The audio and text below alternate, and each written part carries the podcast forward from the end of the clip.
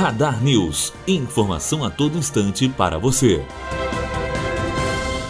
Os trabalhadores do setor privado com carteira assinada em todo o país poderão contatar operações de crédito consignado da Caixa Econômica Federal a partir de 26 de setembro com aval do Fundo de Garantia do Tempo de Serviços FGTS. A data foi definida em reunião entre o presidente do banco Nelson Antônio de Souza e o ministro do Trabalho Caio Vieira de Melo. Reformulado neste mês, a regulamentação do uso do FGTS como garantia para o crédito consignado proporcionará juros mais baixos para os tomadores. Isso porque os recursos da conta do trabalhador no fundo cobrirão eventuais calotes, o que reduz o risco para os bancos e permite à Caixa oferecer empréstimos com taxas menores. Matheus Azevedo, aluno do primeiro ano de jornalismo, direto para a rádio Unifoa, formando para a vida.